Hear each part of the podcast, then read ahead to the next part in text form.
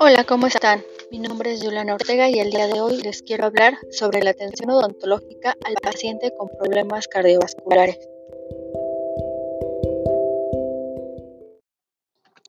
La OMS define a las enfermedades cardiovasculares como un conjunto de trastornos del corazón y de los vasos sanguíneos. De igual manera nos menciona que las enfermedades cardiovasculares son la principal causa de defunción en todo el mundo cada año mueren más personas por alguna de estas enfermedades que por cualquier otra causa.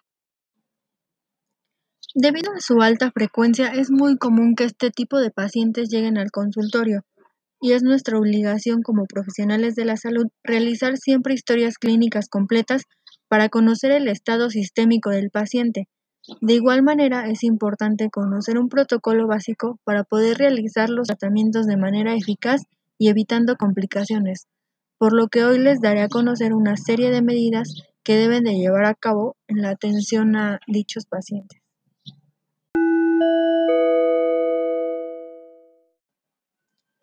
Lo primero sería tomar en cuenta que debemos evitar los cambios bruscos de posición en el sillón dental, ya que la mayoría reciben medicación hipotensora y podríamos provocar episodios de hipotensión, más frecuentemente en ancianos y también que gran parte de esta medicación provoca efectos secundarios en boca. Los más comunes son alteraciones en el gusto y boca seca. Como siguiente punto, debemos saber que existen varias condiciones cardíacas que provocan un mayor riesgo de desarrollar endocarditis infecciosa relacionada con tratamientos dentales. Las condiciones cardíacas en las que se recomienda terapia profiláctica son las siguientes. Válvula cardíaca protésica o material protésico utilizado para la reparación de estos órganos. Pacientes con historia de haber desarrollado endocarditis infecciosa previa, enfermedad cardíaca congénita y cardiopatía coronaria. Podemos decir entonces que todos los pacientes con los padecimientos mencionados anteriormente requieren de profilaxis antibiótica cuando se les van a realizar tratamientos que incluyan la manipulación de tejido gingival o de la zona periapical de los dientes o la perforación de la mucosa bucal.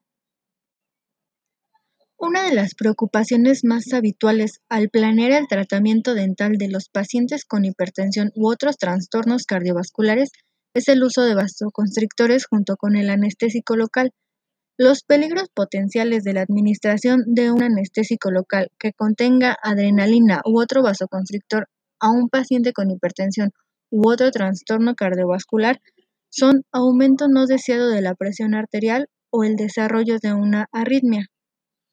Aun cuando es recomendable el uso de anestésicos locales con vasoconstrictores adrenérgicos en pacientes hipertensos controlados, existe una serie de contraindicaciones en su empleo, como son en pacientes hipertensos no controlados. Cuando el paciente usualmente controlado presenta cifras de presión arterial mayor a 170-100 milímetros de mercurio. En pacientes con enfermedades cardiovasculares no diagnosticadas. En pacientes que reciben betabloqueantes adrenérgicos no cardioselectivos. Una de las interacciones más importantes es la que producen los betabloqueadores adrenérgicos y la epinefrina, ya que pueden dar como resultado arritmia e hipertensión. En pacientes con arritmia no tratada, pacientes con historia de infarto al miocardio reciente en los que no han transcurrido al menos seis meses y en pacientes con angina de pecho inestable. Otro aspecto importante a tratar es el uso de AINES, ya que podemos decir que empleados a largo plazo, aún en personas sanas, incrementa la resistencia vascular periférica y la función cardíaca. Producen un aumento de presión arterial y además aumentan el riesgo de paro cardíaco y de desarrollo de enfermedades coronarias.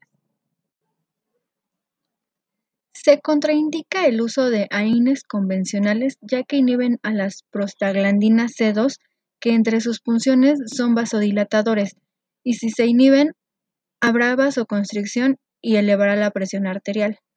Pero entre los AINES que podemos utilizar en estos pacientes están el meloxicam, diclofenato y clonicilato de lisina. Y bueno, como conclusión, podemos recalcar la importancia de realizar una buena historia clínica con una estrecha comunicación entre paciente y odontólogo y con esto poder evitar cualquier complicación. Eso sería todo por mi parte y espero que esta información les sea de gran utilidad. Sin más por el momento me despido de ustedes y que tengan un excelente día.